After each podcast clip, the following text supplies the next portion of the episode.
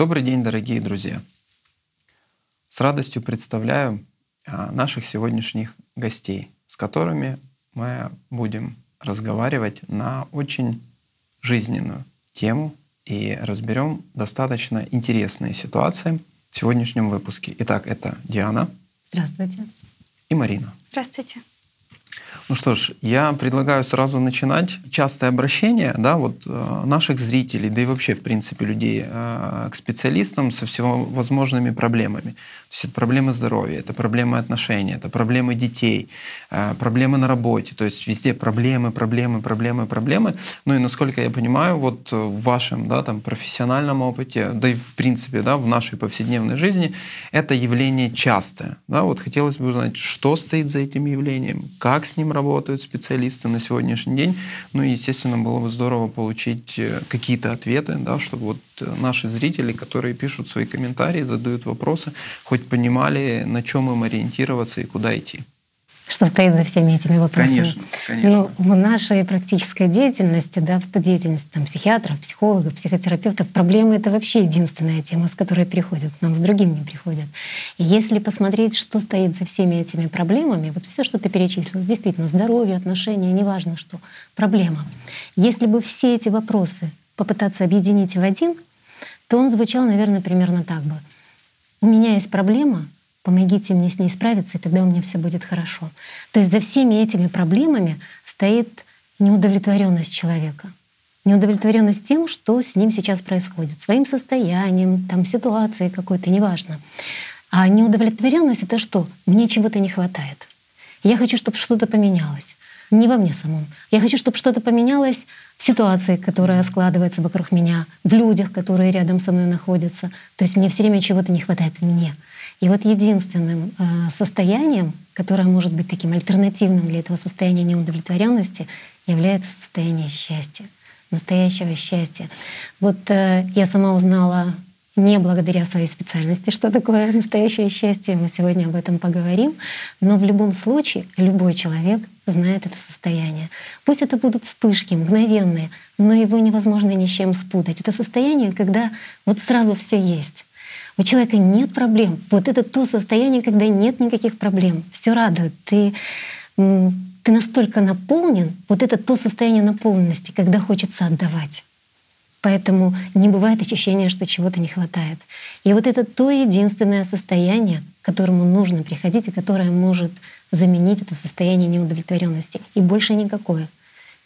Поэтому вот и пришло понимание, что нам нужно сосредотачиваться не на проблемах, а нам нужно переключать внимание и уходить от, от проблем не куда-то искать какие-то альтернативы там внешние, а именно к настоящему счастью. Вот как раз по поводу альтернатив, ну, естественно, у меня будет э, логичный вопрос, да, вот а, исходя из того, что ты сейчас сказала, Диана, ну, многие люди могут услышать это, да, и скажут, да, ну, блин, стоп, подождите, да, вот причем тут счастье и там, Если не знаю. Несчастен, да? Да, и больная нога, да, причем тут угу. счастье и проблема в отношениях, да, то есть ведь люди как думают, да, и в этом, в этом-то и получается, а, можно легко отметить закономерность, да, там, действия сознания.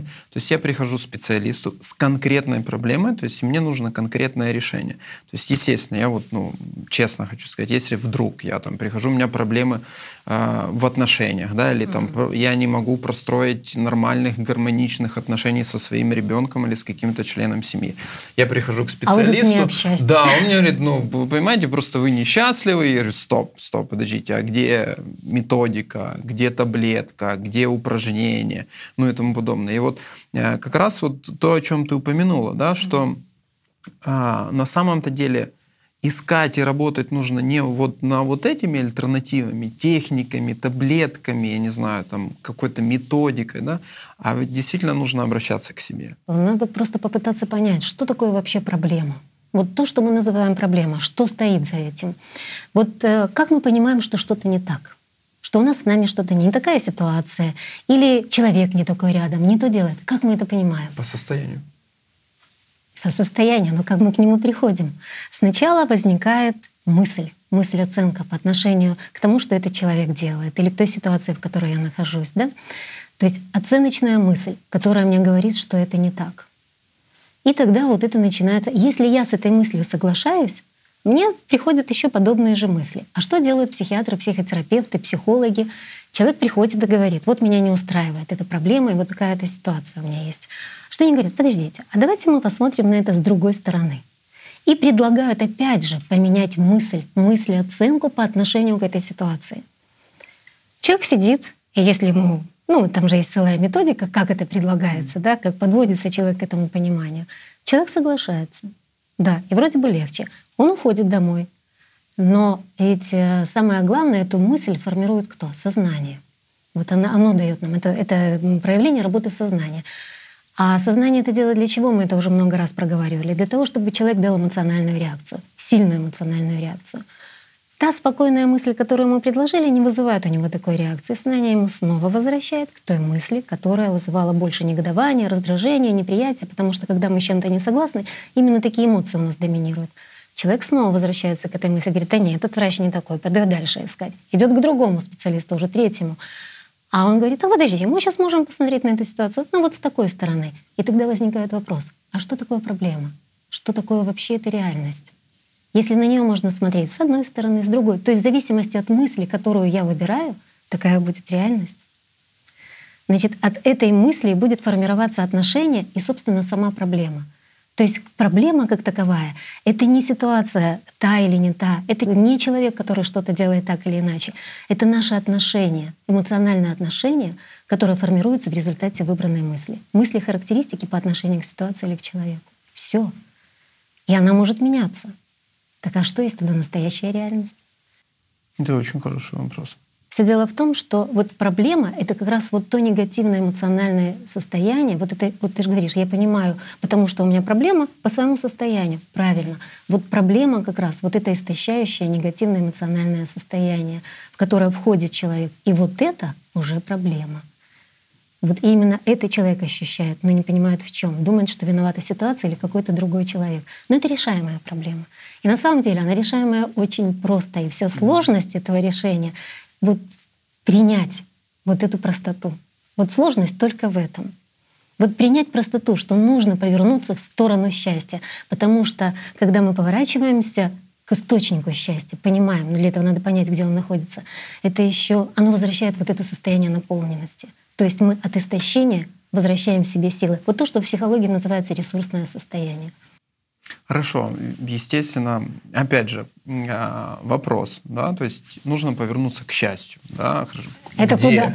Куда поворачиваться, к кому идти, э, ну, где его спрашивать, искать а, и тому подобное, потому что ведь опять же, да, понятие счастья на сегодняшний день. Э, определений, ну, насколько я понимаю, Много. можно найти неимоверное количество. Пожалуйста, философия, религия, мистические учения, ну, вдоль и поперек. Это везде. Куда человеку идти? То есть что, что мы... Вот хорошо, мы сказали, нужно повернуться к счастью, нужно прийти к этому состоянию. Как? Саша, я вот вообще скажу, как у меня появилась вот сама идея, сама потребность поговорить об этой теме. В канун Нового года вышла новая передача с участием Игоря Михайловича Данилова «Что такое счастье?». И я была среди участников этой передачи. И я понимала, что я ну, как бы являюсь представителем той науки, которая, в принципе, должна знать ответ на этот вопрос.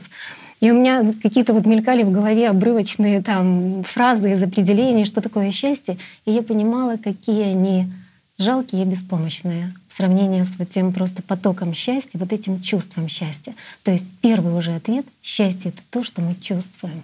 Просто когда Игорь Михайлович обратился и спросил, ну скажите, что такое счастье? Психиатры же должны знать, что такое счастье.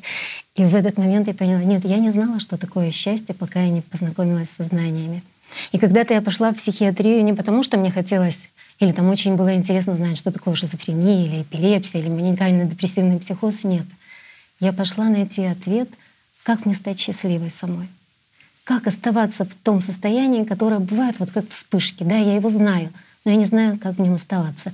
И у меня сработало просто, ну вот я была убеждена, что психиатры должны знать, что такое счастье, потому что они же помогают вернуться человеку к нормальной жизни.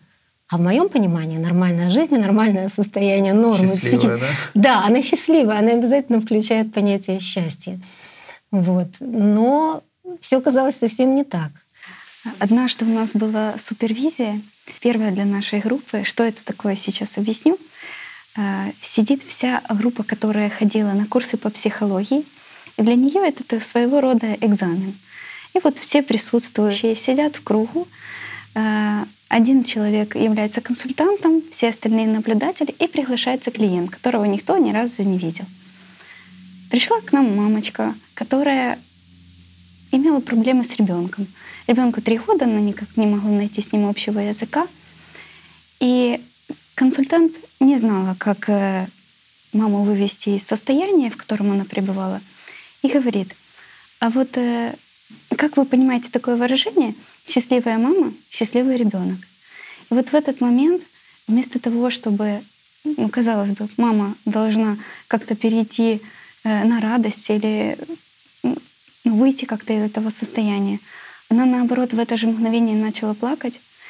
И я тогда, ребят, сидела э, и не понимала, как же ей помочь. Э, и тоже я чувствовала это, что все остальные ребята точно так же не могли ответить на этот вопрос. А вот почему так произошло? Потому что у самих специалистов не было этого понятия, что же такое счастье. И я, ну, если я этим не обладаю, как я могу помочь человеку, как я могу этим внутренним состоянием поделиться. Растерялась не только она, растерялись, растерялись все. все. Да, причем не только тот консультант, который сидел, ну и наблюдатели. Это было, скажем так, обучающая такая сторона, да. Но ты понимаешь, когда ты сидишь в кабинете с клиентом, ты точно так же, и не ответив на свои самые важные вопросы в жизни, кто я, для чего я здесь, что такое счастье для меня, ты не сможешь помочь клиенту с каким бы он запросом к тебе не пришел. А запрос один — как стать счастливым. Моя коллега одна поделилась в ординаторской. Зашел разговор перед Новым годом. Э, ну, стали врачи между собой делиться своим пониманием. И каждый рассказывал о своих условиях счастья, о каких-то своих критериях счастья. Вот. Ну и моя коллега, она со знаниями знакома. И она действительно этим живет. Она уже знает, что такое настоящее счастье. И на я решила поделиться своим пониманием, настоящим, новым пониманием счастья, тем, которое действительно мне вернуло это состояние. И в том числе она сказала, что счастье — это нормальное состояние человека. В этом состоянии человек может и должен быть всегда, что оно безусловно. Говорит, тишина настала в Артинатовской, все повернулись в мою сторону. Говорит, коллега, у нас пациенты с маниакальным состоянием находятся в палате такой-то. Вот они вас поймут. Но врачи и вот как бы и смешно, и грустно. И вот именно с этим я и столкнулась в психиатрии. Я не нашла там ответ на вопрос, что такое счастье. У меня сразу были поиски счастья во внешнем. Я его искала так. Вот поставлю цель, достигну ее, буду счастливой. Например, закончу школу с медалью. Если закончу, буду счастливой. Если закончу с красным дипломом институт, ну точно буду счастливой. И если куплю ту дорогую сумку, ну непременно стану счастливой. А как отправлюсь за границей, ну так сто процентов. И вот самое интересное, когда ты к этому приходил, держишь диплом, держишь сумку, а внутри какая-то такая пустота, что ли, ну вот разочарование, ты чувствуешь, это не то. Но ты думал, что это счастье, а это оказалось несчастье. Сбылось желание. Вот когда оно не сбывается, Думаешь, ну какой я несчастливый. Сбывается, опять непонятно. И возникал такой вопрос, а что же такое счастье? Ну как бы где его найти? Я настолько разочаровалась в жизни, думаю, ну я не знаю, кем я хочу быть, какое мое предназначение, что мне в этой жизни делать. Сама не могла найти этот ответ. Ну, пришла к экстрасенсу, он мне там рассказал о моем будущем. Вышла я с какой-то такой пустотой, Думаю, я не получила ответа на самый главный вопрос. Вот он мне не сказал ничего.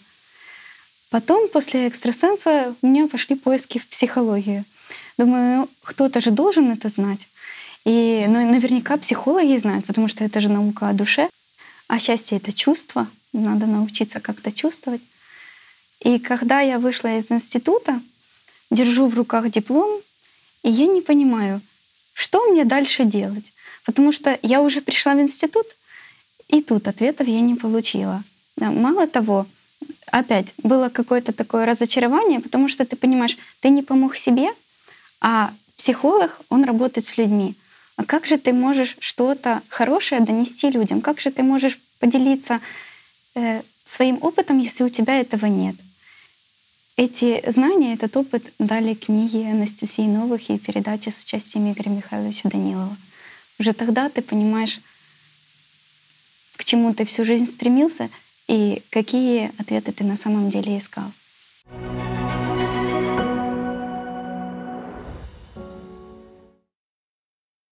А вот что такое счастье вот с позиции психиатрии? Ну, извините, но психиатры же должны знать, что такое счастье. Хоть кто-то. Хоть кто-то. Хоть кто-то. Психиатры совсем недавно, кстати, присоединились к рассмотрению этой проблемы на уровне науки. Где-то присоединились. Мы присоединились.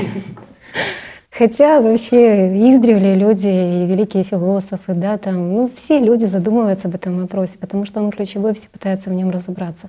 Но после многочисленных споров, после того, как созданы на сегодняшний день целые институты, которые пытаются разобраться, что такое счастье, в общем-то, на сегодняшний день пришли к тому, что ну вот свели это понимание счастья к удовлетворению потребностей mm-hmm. и, скажем, реализации своего такого чувства комфорта, которое проявляется в разных сферах деятельности. А, человека я перебью просто. на секундочку. Значит, свинья, сытая, mm-hmm. валяющаяся в луже, в грязи, она счастлива.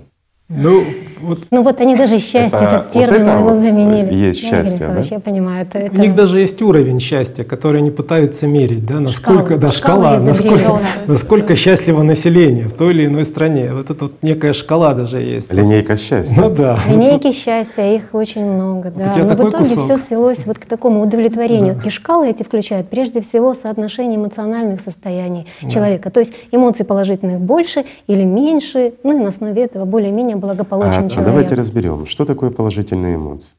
Когда человек, находясь в иллюзии, у него есть эмоция положительная, и он счастлив, когда представляет, что он украл, допустим, козу у соседа. Угу. Это правильно счастливая эмоция? Или когда он, извините, ну, ну, завоевал полмира, это положительная эмоция, тогда он счастлив, да? Ну, недолго.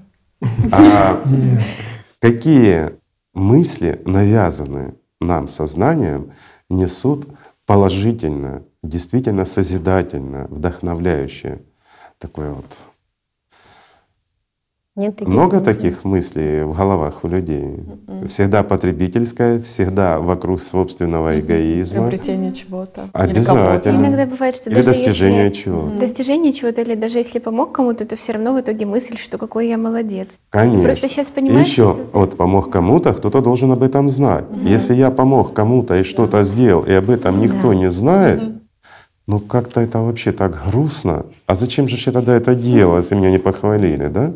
Ну разве не так? Да. Просто понимание возникло, что получается сознание, оно свело понятие счастья до удовлетворения потребностей сознания. То есть хотя вообще получается да. счастье это же состояние внутреннего человека, как Конечно. его как духовной составляющей. Прежде всего. Прежде всего. В потребительском обществе оно получается перевернуто и буквально как сужено. А вот знаете, в чем проблема? Проблема в том, что наше сознание не способно ничего нам дать того, что отвечало бы критерию счастья. счастье да. Потому что счастье человек может обрести только тогда, когда он обретает жизнь вечную. И вот тогда, когда он сталкивается с миром духовным, когда он наполняется этой силой и любовью, тогда у него безмерное счастье. Оно не может быть конечным. Независимо от того, что происходит в этом мире, даже, скажем, развиваются самые нехорошие сценарии, о которых мы вот говорили. Люди пытаются уничтожить друг друга или климат, природа восстала против нас. А внутри все равно будет у человека счастье, потому что для него завтрашний день не заканчивается со смертью физического тела. И еще, когда человек обретает жизнь, действительно жизнь, когда он живет миром духовным, у него отношение к потребительскому стремлению нашего сознания — уже очень критично и избирательно. Человек понимает, что ему много не надо. Есть хорошо, нету, тоже замечательно. Ну а что ж плохого? Да, если что-то надо, человек заработает. Это он прекрасно понимает, и он становится действительно свободным. Свободным от чего? От диктатуры зверя. От диктатуры зверя. Это единственное, что дает человеку свободу.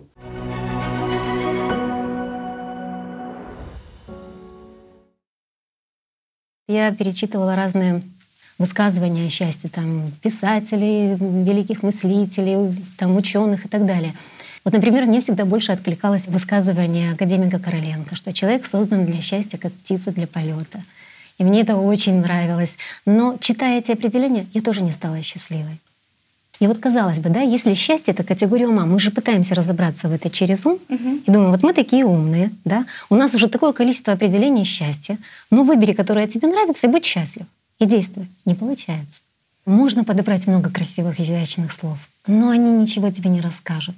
А вот когда, Марин, мне очень понравилось, ты делилась вот как раз э, накануне передачи, да, как ты общалась с людьми и спрашивала, задавала вопрос, без всяких определений, как вы понимаете, что такое счастье? Мне понравилось то, что из запрашиваемых люди повторялись, что это внутренняя наполненность, э, что это, эм, это чувство, это состояние души.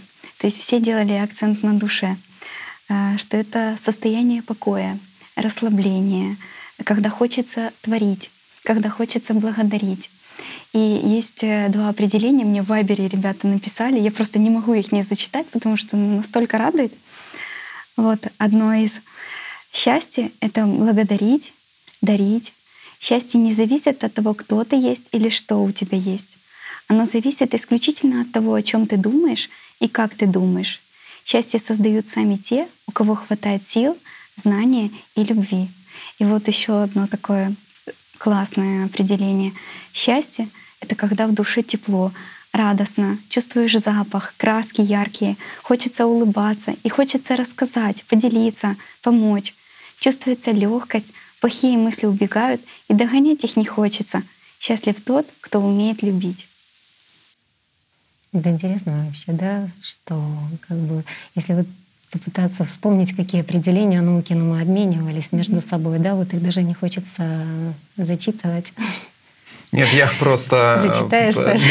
Ну, э, дело в том, что вот когда вот сейчас Марина зачитала, и ведь это определение самих людей, да. Я не знаю, кто они по профессии, да, ну там чему, да, чему они обучались, где они обучались, там, что они читали, э, какую религию они исповедуют, но в этих э, пониманиях, да, в этих определениях ну, чувствуется жизнь. То есть ты понимаешь, что вот этот опыт, что понимание счастья, оно опытным путем человек пришел к нему, а не просто где-то прочитал красивую цитату и зацитировал ее. Да? Но вот э, если говорить про определение, то мне, ну, мне очень, естественно, интересно было, что же говорит по этому поводу философия. Я зачитаю. Почему зачитаю? Возможно, просто но я не способен был выучить это наизусть, или, возможно, ну, скажем так, я слишком ограничен в своих умственных э, способностях, чтобы запомнить такое э, э, определение счастья, не говоря о том, чтобы к нему прийти. Итак, Согласно философии, счастье — это понятие, обозначающее высшее благо как завершенное, самоценное, самодостаточное состояние жизни. Вроде бы все понятно. Благо, жизнь, там что-то завершенное, ну, как бы что-то как-то туманно, по крайней мере, у меня человека недалекого вырисовывается. А, дальше там есть э, знаки препинания. Общепризнанная, конечная, субъективная цель деятельности человека. Все, простите, тут я, я закипел. Что говорить о простом человеке, который придет вот к специалисту и скажет, вы знаете, я вот там в философском словаре прочитал, что это какая-то общепризнанная, конечная, субъективная цель деятельности человека. Ну как? Вот как с этим жить и как к этому обращаться? Неживое. Да. Вот насколько наука не воспринимает человека как живое, настоящее, чувствующее, вот исключены понятия жизнь, чувство, душа. Вот настолько мы поэтому... А самое интересное, вот почему люди чувствуют, ну, ты говоришь, я не знаю, кто там описывал, то то, что я говорю, что каждый знает это состояние. И вот когда человек его вспоминает, какое оно, да, он может это сказать. Это что-то внутри. Это когда внутри очень тепло. Это внутри, когда очень хорошо. Когда... И вот почему-то вот в психиатрии считается, что это патология, если человек постоянно в счастье. Но, во-первых, там не о том счастье речь идет совершенно. Нет этого понимания. А я думаю, вот я хочу. Мне так хорошо, когда бывают эти мгновения. Я готова быть в этой патологии, да, но только как мне, мне ну как бы ее сохранить, как, как мне быть мне не мгновение, да, да, постоянно. Не вспышками. Угу. И вот Как я помню, вот я находила эти мгновения, знаете, вот когда из всей этой суеты, из погони за вот этим искусственным счастьем, то, что нам предлагается, то есть у тебя будет то или это, или еще что-нибудь, то ты будешь счастлив, да? И вот наконец-то, когда из этого всего искусственного потока вырываешься, но ну, ты чувствуешь эту тишину, это безмолвие, и погружаешься в него, и вот такое состояние, что просто хочется раствориться. И вот в эту же минуту очень хорошо. Вот это состояние, которое, ну, мне сразу все вот есть это счастье, да? И вот тогда вот возникало, ну что это, куда мне хочется погрузиться? Глубина — это куда? И вот когда я только с сознанием познакомилась, стало понятно, куда. Погрузиться в глубину внутрь себя mm-hmm. — это вот этим вниманием своим, вниманием личности, направить его к душе, вот в эту глубину. И там, когда вот этот опыт получил, то вот там и есть это спокойствие, и есть эта тишина. Ты понимаешь, да. это выражение счастье любит тишину. Понятно, о какой тишине идет речь, да? Да, об этом внутреннем покое, да. Mm-hmm. И вот когда в передаче э, «Сознание и личность» Игорь Михайлович еще э, как бы такое уточнение дал и объяснил, что, ну вот мы знаем, что человек — это личность, это дух, mm-hmm. что это часть Духа Святого. А Дух Святой — это от слова «свято», то есть праздничный дух, с ним всегда весело, праздник. Вот что. То есть получается, что в саму природу мою заложено я и есть это счастье и радость, то есть я часть этой радости и счастья. И поэтому этот маленький кусочек меня, он постоянно стремится к источнику, чтобы ну, вот, действительно стать вот этой частью огромного целого. А э, что во мне соединено с этим источником? Источник, из которого идет этот поток счастья, это душа. А с ним связь имеет только личность, я, дух. Вот это он созвучен этой тишине, прозрачности, легкости. И все тогда стало понятно. Вот если я свое внимание направляю к этому источнику, тогда я становлюсь его чаще, тогда этого счастья становится больше, и тогда, тогда все сложилось. Вот про личность хотела вспомнить. Э, как в психологии говорят, нужно наращивать личность. И вот когда ты не знаком с знаниями, ты сразу такой принимаешь эту фразу, как наращивать куда идти наращивать. Может, это книжки какие-то читать, может, какой-то там, не знаю, физкультурой позаниматься. То есть нет такого понимания, что это за личность и как ее наращивать. А есть рекомендации какие-то по этому поводу? Ну, Развивайтесь. Кого? Кого непонятно. Поле деятельности большое. Укрепляйте личность, да? Да. Только кого? Знаете, что, что очень удивительно? Я думаю, что в, нашей, э, в нашем сегодняшнем выпуске произошел такой интересный прецедент, когда сам специалист сказал, что он готов быть в патологии, готов принять это на себя, вот, и просто исключительно ради да, состояния э, счастья. Ради такого, да, патологического ну, состояния. Удивительно, просто удивительно, что состояние счастья, да, там, длительное, да, это патология. Да. Это же кошмар. А потому что вытеснено понятие чувств. Есть только эмоции. Эмоции, вот эти причины обусловленные, кратковременные. И поэтому и счастье у нас такое временное. А ведь не хочется, чтобы счастье было временным. Хочется, вот чтобы оно было постоянным. Э, люди, когда друг друга поздравляют, неважно какой это праздник, все время желают счастья, любви. Люди хотят пребывать в этом состоянии постоянно. Хорошо, но с точки зрения психологии, психиатрии это патология. Да. То есть люди, по сути, друг другу желают, там, чтобы ты оказался ну, там, в дурдоме, я не знаю, или еще где-то. Получается так? Нет, Саша, это просто такое нормальное, естественное противоречие, вот то, о котором он говорит, что что бы ни говорила наука, пытаясь понять счастье от ума, это не категория ума. Mm-hmm. И поэтому ум не может это дать и описать а люди чувствуют. Это сразу, знаешь, наоборот говорит об истинности, которая независимо от того, что вокруг нас происходит, путаемся мы в науке или не путаемся, дают нам эти точные понятия или нет, а человека обмануть невозможно, потому что в суть нас настоящих заложено вот это знание. Мы знаем его, поэтому нас невозможно обмануть, только если мы сами не хотим обмануться. Ну, есть в моем понимании получается, что человек, э, ну, он, он действительно стремится к счастью, да, и это да. не секрет, и я не думаю, что любой что человек что-то новое, да. Э, ты упоминала сегодня передачу, что такое счастье, да, там ребята предельно, предельно ясно и доходчиво все э, описали и разобрали. Кому интересно, ребята, обязательно посмотрите.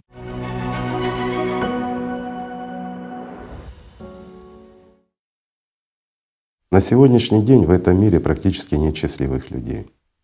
Если мы посмотрим, счастлив ли человек современный, У него кредиты, у него долги, у него проблемы. У него проблемы в семье, проблемы на работе, проблемы со своими друзьями. Все мы живем в проблемах в той или иной степени.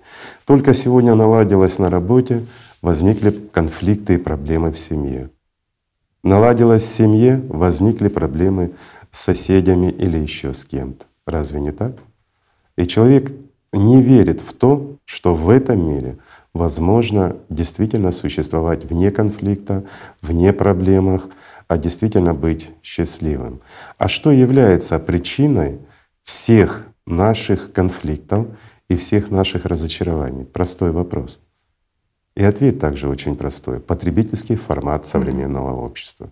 Ведь построение отношений как на работе, как среди знакомых и друзей, так и в семье потребительское. И это действительно так. Родители хотят командовать своими детьми, чтобы они поступали так, как хотят того родители. Справедливо. Родители взрослые, они знают, что лучше, но есть непонимание, что дети — это свободные личности, которые вправе выбирать свою жизнь. Но что мы считаем? Что они маленькие, они хуже нас знают, не обладают жизненным опытом и часто совершают ошибки. Мы их пытаемся предостеречь от ошибок. И таким образом мы заигрываемся, забываем о том, что дети уже выросли, что они уже взрослые, а порой у них у самих уже дети, а мы продолжаем играть в кого? Родители, да. В тирану. Угу. Ведь мы забываем о том, что вначале мы хотим их обезопасить, помочь, а потом это входит в нашу привычку. А потом удивляемся, почему дети порой даже не звонят своим родителям. Потому что сам факт общения — это или же послушание, или игра, опять надевание масок. Также и родители по отношению к детям. Опять маски. Маски тирании, маски умного, всезнающего, всеопытного, а жизнь меняется. Так и получается, что живем мы в масках. А разве на работе не так у нас взаимоотношения строятся? Кому там и начальник, кому там и подчиненный. И у нас постоянно возникают конфликты, разногласия. Почему? Потребительское взаимоотношение. А подчиненный всегда считает глупым своего начальника, что он не прав в том или ином случае. Самое главное по отношению к этому человеку. Вот он не прав всегда. И что бы начальник хорошего не делал, все равно он глупее и он не прав. Начальник всегда считает, что сотрудник мало делает или неправильно делает, если, или не то делает. Даже если делает то, все равно делает не так. Ну это ж извечный вопрос. И таким образом мы порождаем в себе устойчивое понимание, что счастье невозможно. Счастье — это отсутствие конфликтов. Счастье — это отсутствие проблем. Счастье — это отсутствие проблем со здоровьем в том числе. Это когда мы обеспечены, когда у нас все есть, нам не надо ничего делать, мы здоровы, мы молоды, мы счастливы. Не в иллюзии, а вот в реальности. Так говорит сознание. Но на самом деле все иллюзия. Чего бы мы ни достигли в этой жизни, какую бы планку мы ни поставили, придя к ней, мы понимаем, что это не то счастье. Это была иллюзия. Мы достигли какого-то результата в своей жизни, потратили на это годы, но счастье не пришло. И вот ответ — Почему все мы хотим счастья, каждый индивидуально, но мы не верим в то, что оно возможно не только в сообществе в целом, но и у каждого из нас. Потому что нет понимания, что такое счастье и что такое настоящая свобода. А счастье без свободы невозможно.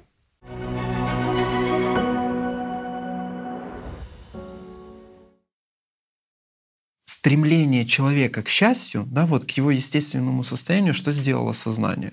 Все, оно это направило в патологию.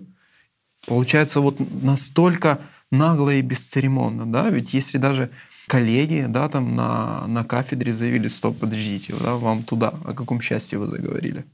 Здесь скорее вот проявление, насколько сознание сопротивляется вообще счастью, mm-hmm. насколько оно его ненавидит, насколько она его любым способом, вот все вот это доброе, радостное, счастливое. Вот эм, э, очень было интересно наблюдать за подготовкой, когда мы определили, что да, с этой темой, как вдруг пошел такой вот, э, ну просто поток мыслей сопротивления. Нет, ну вот надо было до Нового года. Ну вот когда вот эта волна счастья идет, и все настроены на понимание счастья, а сейчас все, уже не время, все, ты прозевал. Не, не актуально. Не актуально, да, уже все, вот не актуальна тема счастья. И, да, кстати, вот было что интересно, но мы обменивались, да, то есть абсолютно одинаково, вот как в рупорах кто-то стоял и диктовал. Да. И я вдруг так думаю, подождите, ну вот с любого источника информационного постоянным таким потоком льются ну вот буквально вот грязным таким потоком вот эти новости о каких-то там убийствах, насилиях, ужасах, там вот эта желтая пресса, кто с кем, когда, ну вот эти интриги. И для этого всегда место и всегда время. А для счастья, для праздника четко ограниченные даты, вот какие-то критерии, вот только какое-то время. И вот кто нам это все определил, и самое главное, почему мы с этим согласились. Ну, сознание сопротивлялось постоянно. Пошла следующая серия вопросов — нет, ну вот что ты будешь рассказывать? Что вот так, вот так о счастье? Ты же еще не постигла всю его глубину. Вот так просто, вот любимый вопрос от сознания, сопротивление, которое всегда возникает на это. Что, вот так просто и все? Когда вот выписываешь все эти вопросы, и если отдаешь им внимание, то ты мгновенно утрачиваешь состояние счастья. И вот очень важно научиться улавливать этот момент, понять это. Куда направлено твое внимание? Можно направить его к источнику счастья, вот в, этой, в эту глубину, в эту тишину, в это спокойствие, в эту радость и наполненность. И ты в этом состоянии всегда. А можно на одну мысль мгновенно переключиться, поверить ей, и все, и этого состояния нет. И вот, вот этот момент, он очень важный. Понять, что я сейчас выберу — а, у меня получилось так, что тут вообще было смешно, Саш, ты говоришь о патологии. Я сижу, все это выписываю, и я понимаю, что я уже начинаю смеяться. То есть я понимаю, что мне очень хорошо, и мне все нравится, и я, я вот как бы мое состояние, я не хочу ничему сопротивляться. А голос в голове мне говорит, нет, это не так. Ты не знаешь глубины, ты не понимаешь, что такое счастье, ты не готова об этом говорить. О счастье нужно говорить не так, это неинтересно, это скучно и так далее. И получается, вот знаете, ситуация такая, это же я вот сейчас описываю то, что называется психиатрией, раздвоением, расщеплением личности. Но честно, все э, люди, которые страдают шизофренией, рассказывали мне как раз всегда именно об этом. То есть у меня есть какое-то мое состояние, вот я его ощущаю, а голос говорит, нет, это не так. А я у себя в голове слышала такую фразу. Ты сейчас не работаешь психологом, ты работаешь социальным педагогом. Работа у тебя печальная. И как по этому поводу вообще можно быть счастливым, да? Я не, даже не знаю, не могу это назвать парадоксом. Почему? Потому что вот до знаний это можно было называть какими-то парадоксальными явлениями или там тяжело объяснимыми. Но когда ты четко знаешь, что для сознания счастье незнакомо, то есть оно не знает, что это. У него нет возможности соприкоснуться с миром духовным. Ну просто нету. И оно что делает? Оно вот своим инструментарием, то, что говорится, вот этими вот грязными лапами, оно пытается вот объяснить, ну, так, стоп, у тебя нет нормальной работы, ты не можешь быть счастливой, ты семью не завел, ты не можешь быть счастливым, я не знаю, ты, тело заболело чем-то, ты не можешь быть счастливым, да, то есть там ты не находишься в списке Forbes, ты не можешь быть счастливым. И оно вот, вот всегда вот этим вот угловым бьет, бьет, бьет, и оно настолько вот топорно, но топорно вот после того, как как ты прочел «АЛЛАТРУ», и не просто прочел, когда ты принял «АЛЛАТРУ», и когда ты живешь ей, тогда для тебя это топорно. А до этого ты сидишь, блин, да, ну действительно, я, не знаю, ну, я не купил себе вертолет, у меня нет яхты, у меня дети не учатся в Гарварде. Блин, я несчастный человек. Что, что мне, куда? А жизнь же показывает другое, что многие, кто это все имеют, точно так же несчастливы. Мы живем как на автомате, выполняя эти приказы, даже не понимая, что мы не принимаем решения. И вот когда этот опыт появляется, когда я сама принимаю решение, вот это очень важно понять, что мы, любой из нас всегда может находиться в этом состоянии. Вот этот момент переключения. Независимо от профессии, от возраста. Вообще ни от чего. Все, убрал внимание с этих мыслей, а внимание можно направить либо к ним, либо к источнику. Все, к счастью настоящему. И тогда ты в этом нашла такое выражение. Почти все уверены, что будут счастливы в будущем, и уверены, что были счастливы в прошлом. И вот я тоже через свой опыт понимаю, э, насколько, когда ты живешь сознанием, не отделяешь себя от него, ты ищешь всегда это счастье во внешнем. Вот если я чего-то достигну, вот тогда буду счастливым. Пришел к цели и думаешь, а, вот тогда был счастливым, вот в прошлом какая-то ностальгия появляется, обман, ты не живешь здесь и сейчас, либо в будущем, либо в прошлом. Правильно, потому что прошлое и будущее — это как раз области сознания. Угу. То, где живет оно, это то, где оно нас ловит, а человек, дух, он живет только в настоящем. В настоящем моменте он живет только в связи с Богом. И действительно все просто. Но просто когда ты, просто когда ты этим живешь, просто когда ты практикуешь. А когда ну, ну, послушали люди Игоря Михайловича, ну, послушали люди нас, послушали люди кого-то, что внимание, мысли уделять я, не я, да, то есть тут, тут становятся закономерными элементарные вопросы. Ответил ли такой человек себе на вопрос, кто я? Кто я? Вот, Саша. Ответил ли этот человек себе на вопрос, какова цель его жизни? И вот постепенно, поэтапно ты начинаешь к этому приходить, постепенно, поэтапно ты начинаешь работать. И вот когда человек работает, и он знает, какова его цель, а его цель — жизнь. Его цель — жизнь с Богом. Вот в чем смысл. Вот еще хотела сказать, э, когда нет понимания, отделения от себя от сознания, клиенты приходят к консультанту, начинаем работать с мыслями человека, да, но не отделяя его.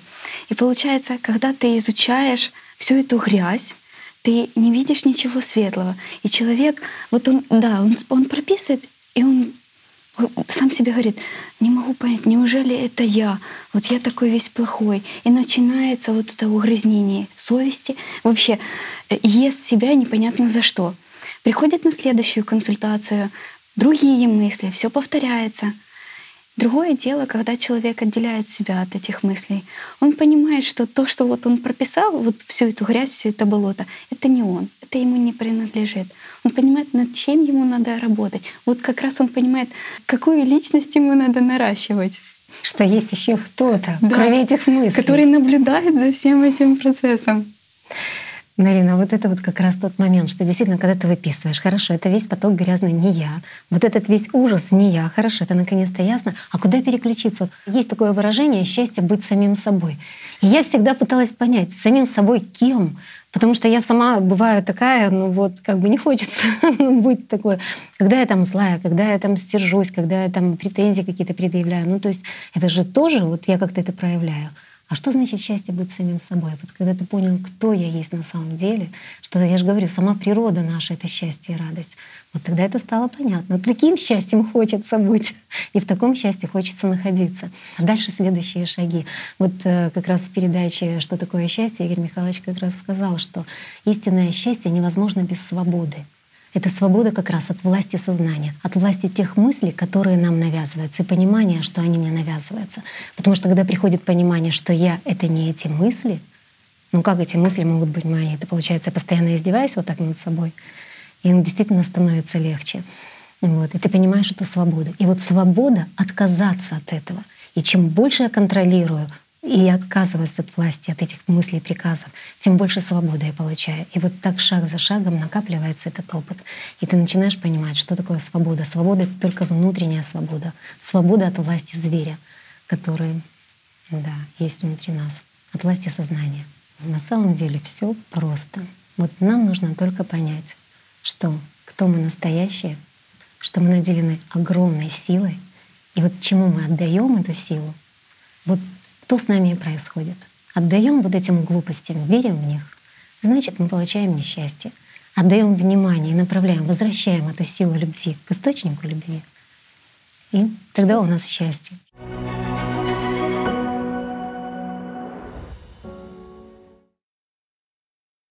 Очень просто. Убери зло изнутри себя.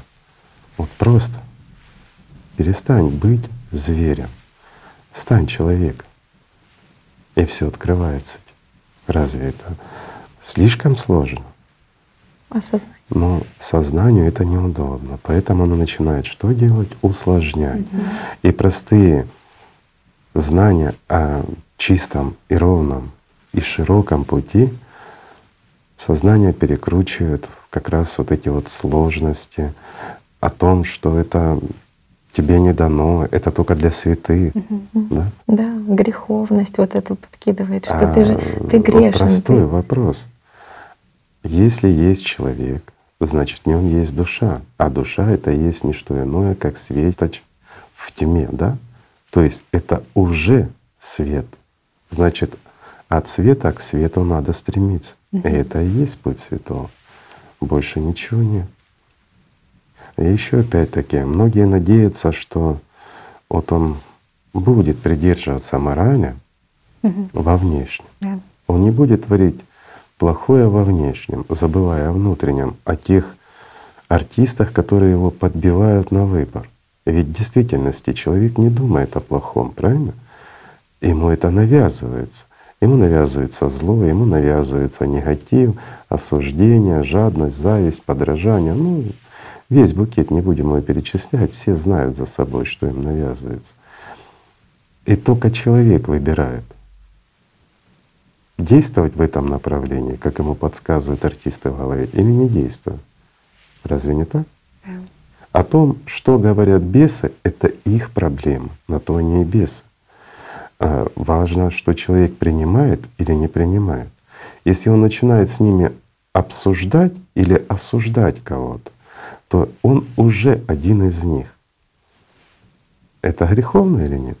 Ну вот с позиции религии я имею в виду. Конечно, греховно. Mm-hmm. А если мы глянем на это с позиции, скажем, не религиозной, а действительно с позиции пути, ну, с позиции психики mm-hmm. или как физики, с чего хотите, то когда человек втягивается в процесс и уделяет свое внимание негативу, то тем он и становится. В буквальном смысле слова. Ведь личность мы уже много раз говорили об этом. Она не воспринимает трехмерный мир, но она слушает. И вот отсюда у нас артисты и имеют возможность диктовать нам, как личности, все что угодно. И большинство людей, к сожалению, даже не понимают, кто они. Они сознание. А какое сознание? Первичное или вторичное? Угу. Человек себя воспринимает как тело, но не воспринимает себя как личность. Опять-таки, а кто воспринимает тело? Первичное сознание. Кто чувствует боль? Первичное сознание, правильно? Угу. Кому приходят всякие картинки в голову? Ну, нам. А нам это кто? И когда мы говорим, кому приходит? Да, мне приходит. Мне. А кто ты мне? Что ты имеешь в виду под этим мне? И вот, вот это неразделение, mm непонимание, оно и вводит человека в заблуждение в самом буквальном смысле слова. То есть человек начинает идти через леса, через всякие дебри и впадает куда? В заблуждение. А когда он отказывается от этого негатива, как бы ему сознание не навязывало, а он его заставляет, к примеру, тоже сознание молитву произнести, угу. в храм сходить. И все становится на свои места. Раз второй в храм отправил, хочет или не хочет, а встает и идет. И все становится на место. Если человек чувствует внутри, испытывает вот эту жажду, жажду действительно свободы, жажду любви, жажду света, преувеличения этого света, тогда все просто.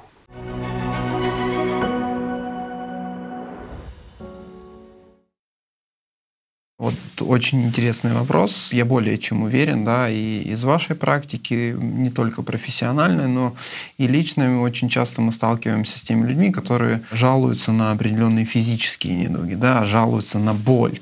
И вот мы сейчас говорим о простоте, да, о простоте переключения внимания с негативного, да, вот там с этих э, отвратительных там, мыслей, сценариев сознания к, к обращению к душе, к обращению к себе истинному, да, к обращению к любви. Но зуб даю, да, что вот люди нас послушают, скажут, вы о чем?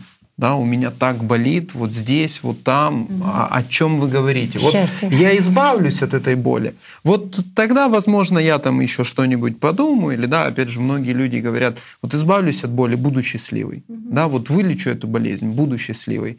Поэтому ну, вот хотелось бы услышать, что же делать таким людям, как им быть, э, куда идти, э, ну и тому подобное. Очень важно понимать, что интенсивность болевого восприятия зависит от вложенного в боль внимания, в том числе так же, как и проблема. То есть боль — это разновидность того, что из сознания создает как иллюзию проблемы. Вот сила внимания, насколько она мощная. Во что мы вкладываем, то мы ощущаем. А, а очень, ну как бы такой для меня пример был, он прозвучал в передаче «Цветок лотоса в исламе» из цикла передач «Ислам. Религия любви». Да, там был приведен такой пример, что в одной из битв в тело одного из подвижников пророка попала стрела. Когда пророка об этом доложили, он сказал, «Выньте ему эту стрелу, когда он начнет молиться, ибо ничто не может отвлечь его от молитвы».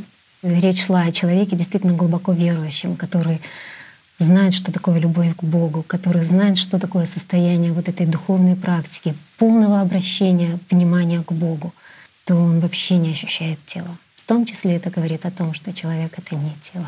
Возникает вопрос, а как? Понятно, что это опыт, это практики, это знания, которые описаны, которые мы сейчас не расскажем, о которых полностью да, в передаче.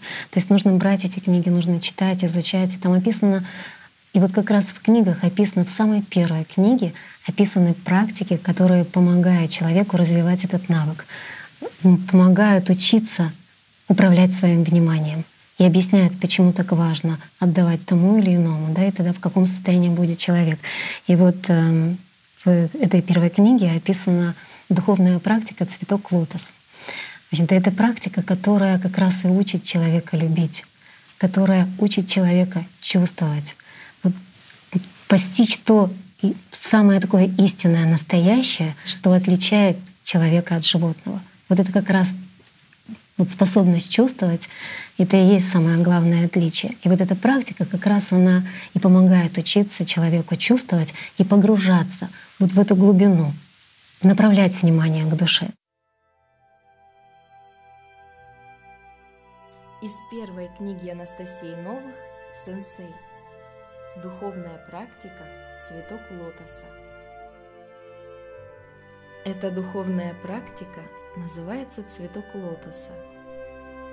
Смысл ее заключается в следующем. Человек представляет, как будто сажает внутрь себя в области солнечного сплетения зерно. И это маленькое зернышко в нем прорастает за счет силы любви – сформированной его положительными мыслями. Тем самым человек, контролируя взращивание этого цветка, искусственным путем избавляется от негативных мыслей, которые постоянно крутятся в его голове. «А что, разве мы постоянно думаем о плохом?» – спросил Руслан. «Конечно», – ответил сенсей. «Вы проследите за собой хорошенько, Человек очень много времени уделяет тому, что представляет различные боевые ситуации, вспоминает что-то негативное из прошлого, представляет, что с кем-то ссорится, кому-то что-то доказывает, как он обманывает, как дает сдачи, свои болезни, свои материальные лишения и так далее.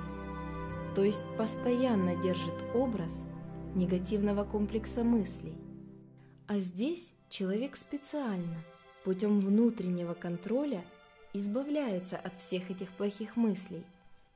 И чем чаще он будет держать позитивный образ, тем быстрее в нем взращивается это зерно любви. Вначале человек представляет, что это зернышко прорастает, появляется крохотный стебелек.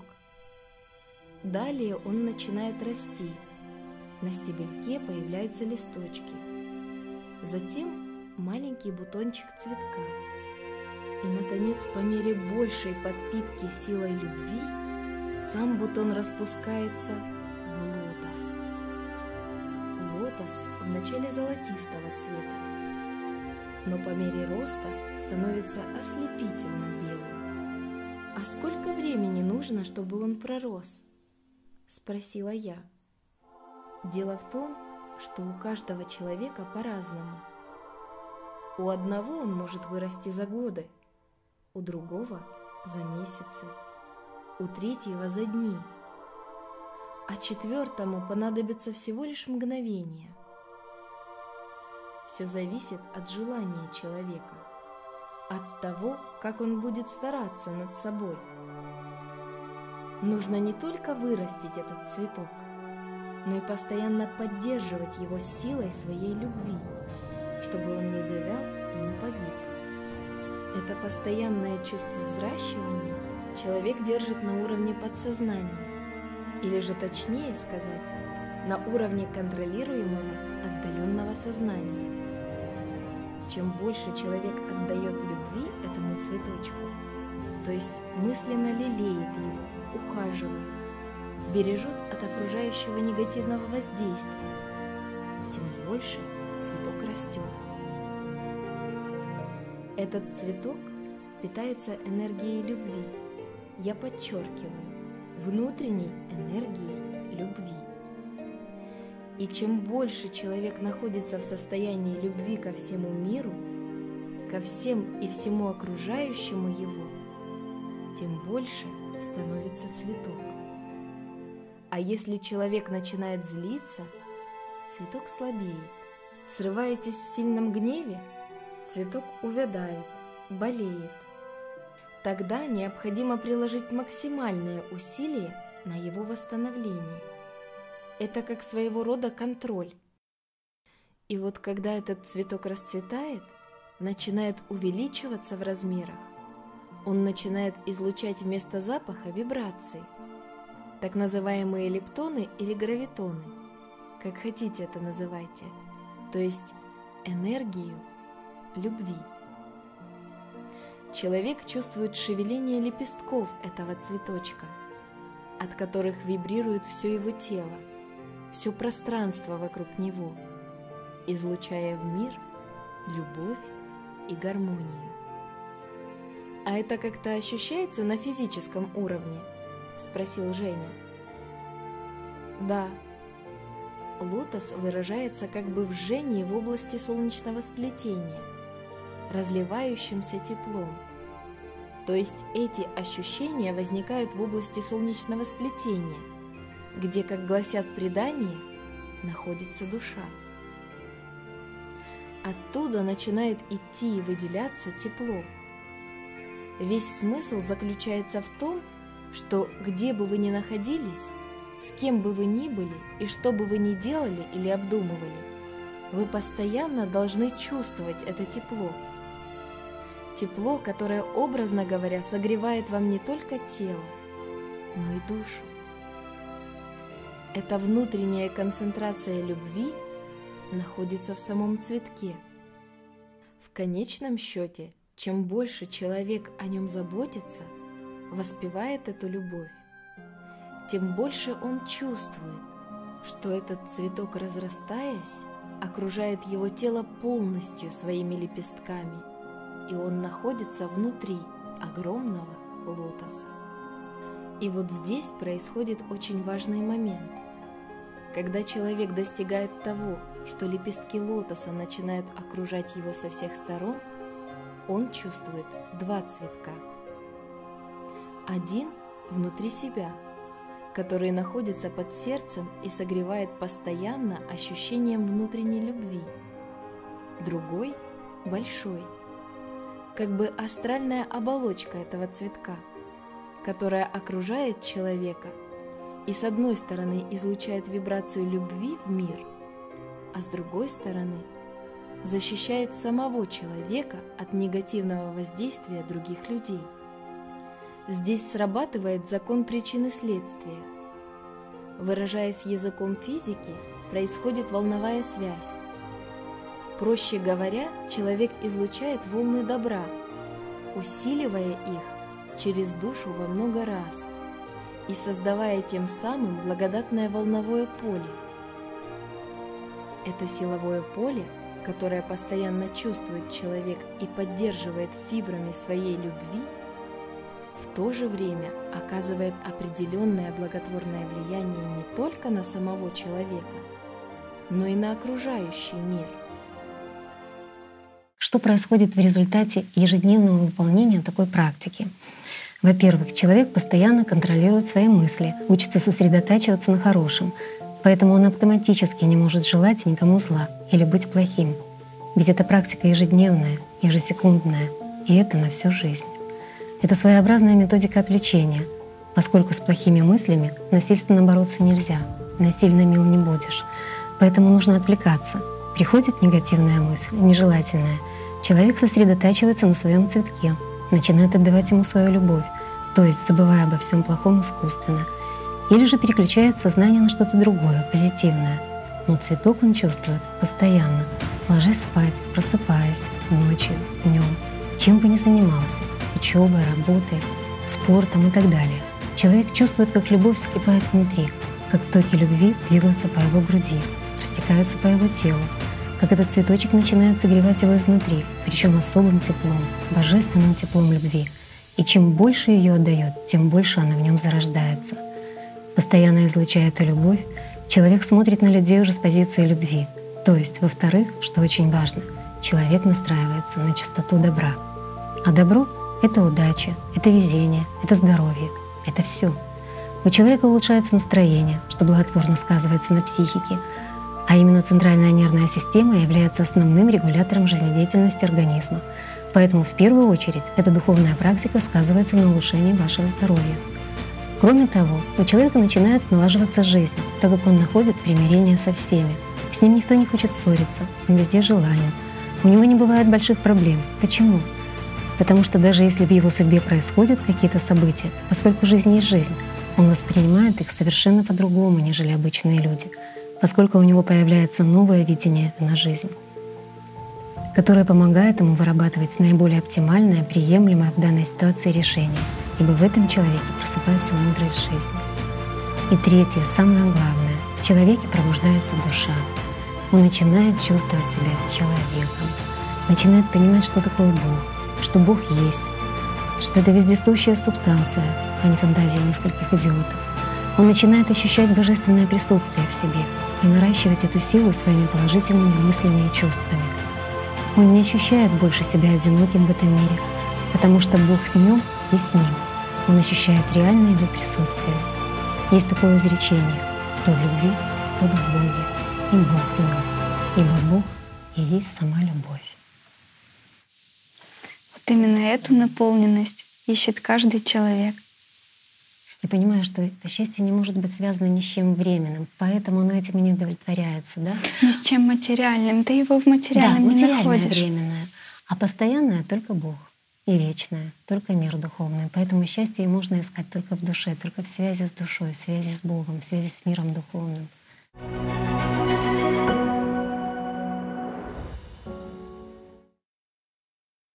Блаженство или тот же кайф — это результат твоего действия, целенаправленного действия, когда ты идешь прямым путем, когда ты вкладываешь силы, время, когда ты действительно этим горишь, тогда ты это обретаешь.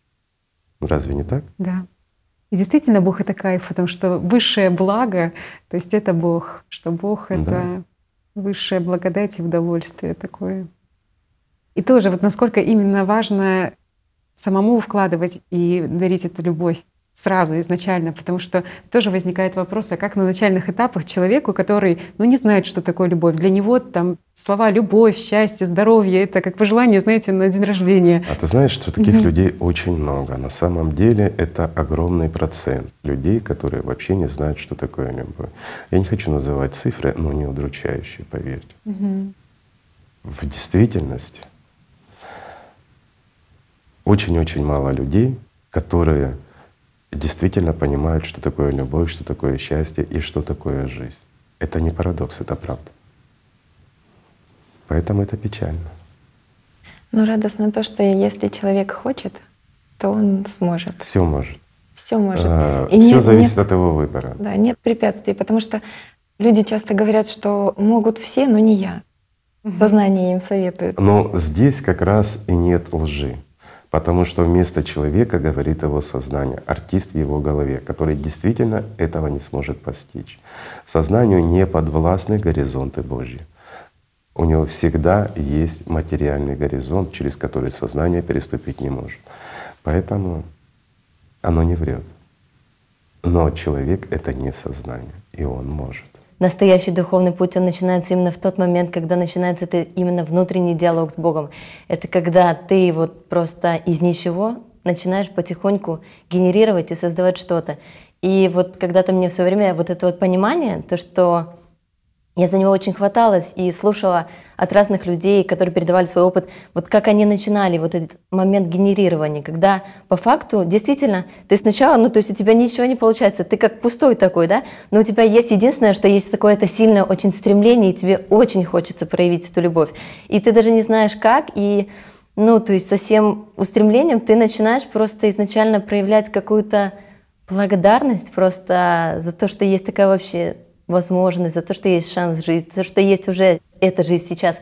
И то, что осознание того, что может быть еще и вечная жизнь, оно, ну, оно просто начинает тебя приполнять очень сильно благодарностью. Я думаю, и вот это вот, правда, благодарность к миру духовному за то, что есть вообще у нас возможность родиться и стать духовным существом и обрести жизнь, это вот это тот самый первый шаг когда ты с этой благодарностью, любовью относишься уже к этой жизни, к этому шансу, и потихоньку, когда ты начинаешь работать над собой и делаешь первые шажки, и как бы тебя поддерживают, и ты чувствуешь то, что тебя любят, несмотря на то, что ты оступаешься или нет, делаешь ошибки. Тебя любят, и ты начинаешь искренне любить в ответ. Ну, мы ведь своих детей тоже любим, даже когда они начинают учиться ходить и падают, мы ведь за это их, от них не отказываемся, что они падают, делая первые шаги, правильно? Мы их пытаемся поддержать, помочь встать. Вопрос в том, когда они научатся ходить, куда они пойдут. Mm-hmm. Так и здесь. В духовном росте самого человека на его пути, когда человек действительно соприкасается с миром духовным, не в иллюзиях, не в фантазиях в голове, а в реальности, когда он прикладывает усилия, не в игре, не для того, чтобы казаться кому-то, по-настоящему. И по-настоящему получает опыт, то от него отказаться крайне сложно. Можно, я не говорю, что нельзя. Такое бывает. Когда человек соблазняется, ну, всякое в жизни бывает, оступается, но отказаться от него невозможно. Потому что самая большая утрата, которая может быть у человека, это утрата вот этой внутренней духовной любви, если он с ней соприкоснулся.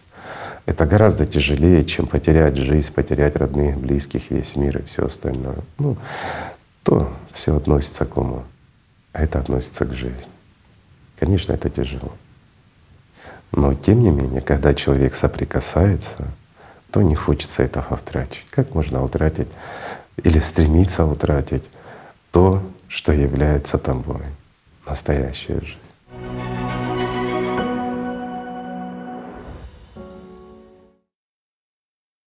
Вы знаете, вот по поводу, а, скажем так, приема переключения внимания, да, э, мы сегодня проговорили, насколько это легко, да, когда ты понимаешь, кто управляет этим инструментом, когда ты понимаешь, кому он принадлежит.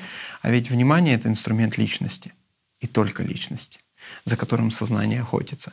И у многих людей может возникнуть, опять же, с подачи сознания такое вот не совсем правильное отношение да, вот, к медитациям или к духовным практикам, они подумают, что с помощью них можно как-то избавиться там, от болевого синдрома и тому подобное. Ребят, не, не поддавайтесь вот этому заблуждению, что все, сейчас я начну делать лотос или начну делать другую медитацию, у меня перестанут болеть зубы, ну там, не знаю, вырастет то, то чего до этого не было.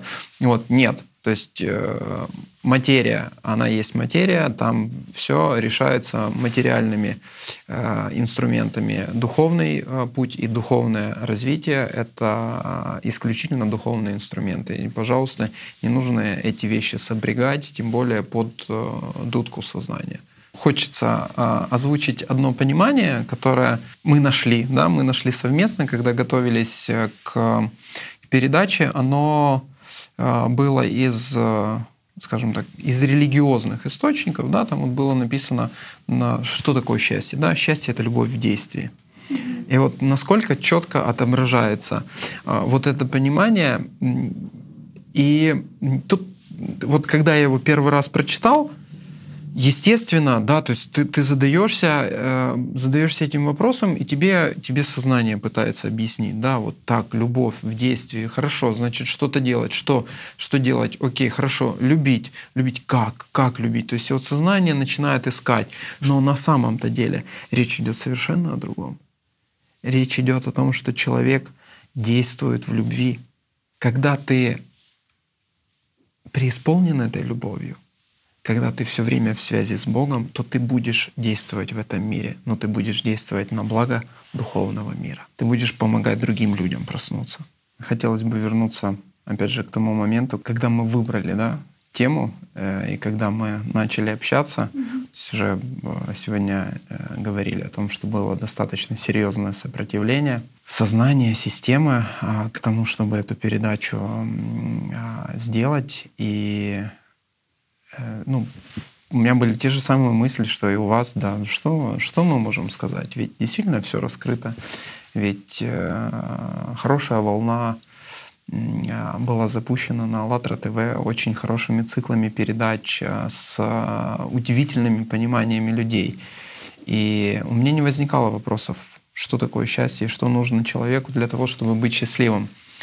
Но, наверное, вот глубоко и откровенно для себя я задался этим вопросом уже в процессе подготовки.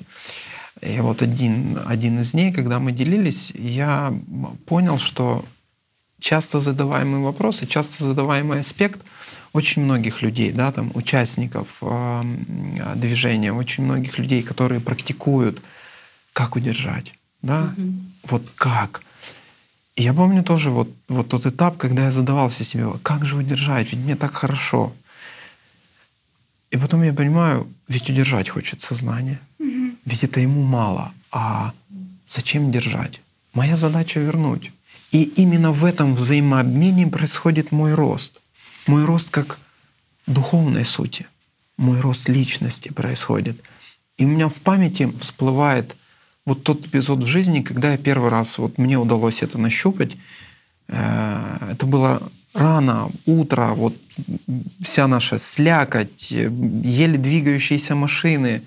Э, я ехал с ребенком в школу, и вот, ну, я помню, так мысли что-то подсыпают, подсыпают, подсыпают.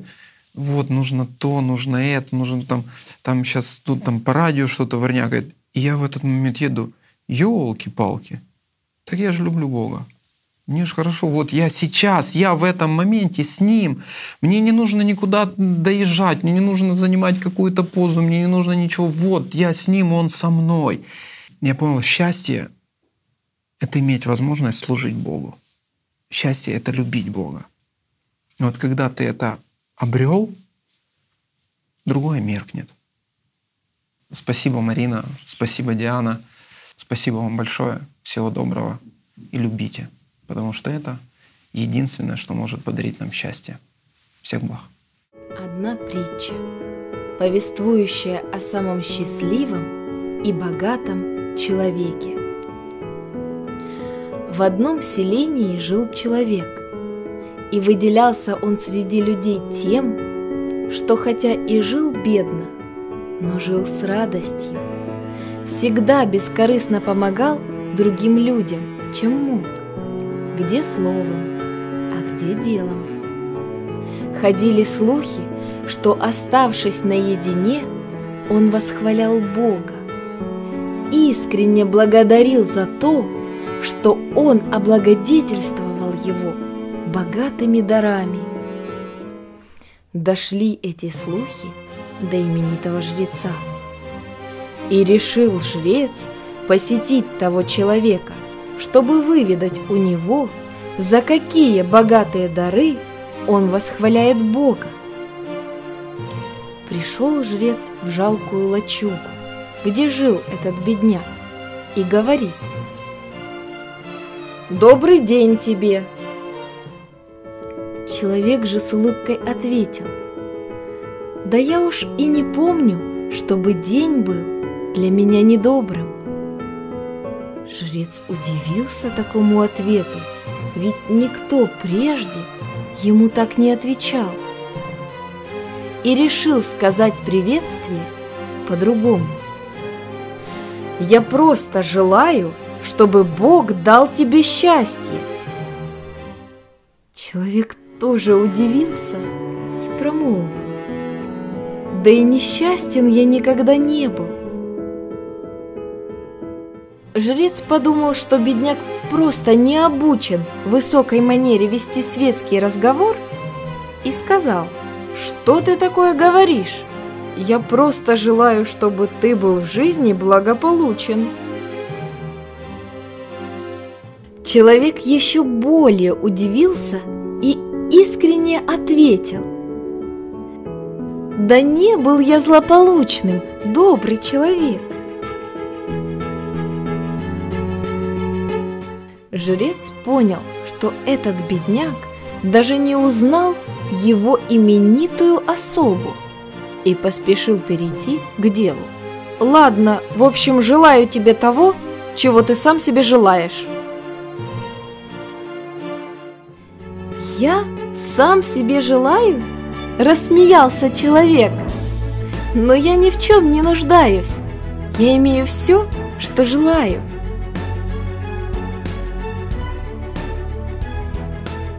Как так? Изумился в свою очередь жрец. Ведь ты же живешь в бедности. Даже богатые люди во многом нуждаются и многого желают. А бедняки-то и подавно имеют нужду. Человек сказал, эти люди несчастны, так как ищут счастья земного и живут в страхе растерять свои иллюзии и быть несчастными. Несчастен тот, кто ищет свое счастье в иллюзиях этого мира. Ведь здесь есть лишь одно настоящее счастье – быть крепко соединенным с Богом и жить Его волей. Я не ищу временного благополучия, потому то, что имею, что мне дано в жизни Богом, за то и благодарен. Все принимаю с радостью. И то, что люди называют горем, и то, что люди называют ненастьем. Я благодарю Его за то, что Он облагодетельствовал меня богатыми дарами. Жрец усмехнулся. Но Бог тебе ничего не дал. Получается, что ты благодаришь Его лицемерно.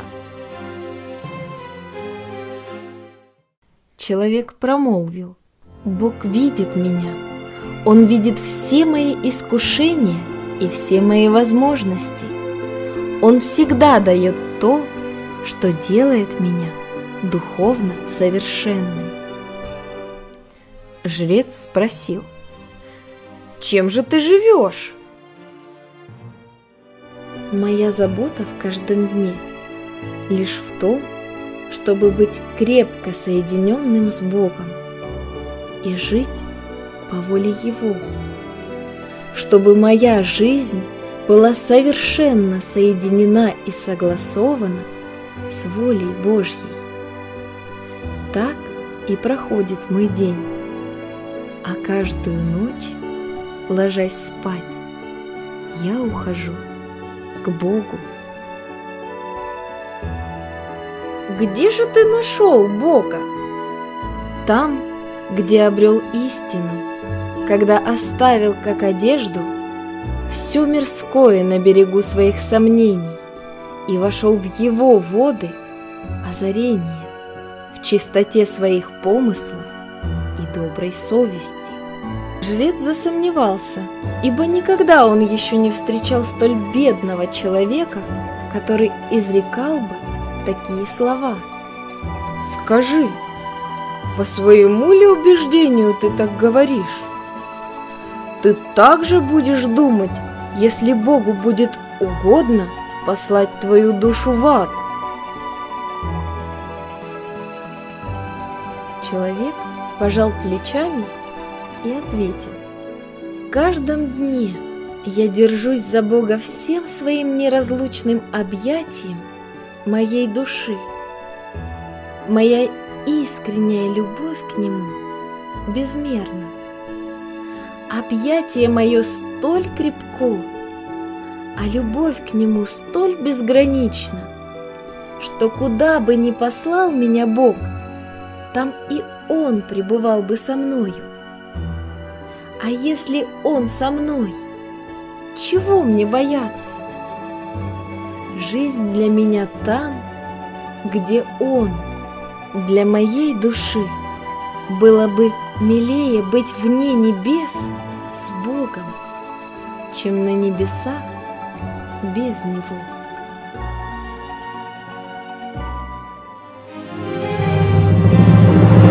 «Да кто ты?» — с удивлением и испугом спросил жрец.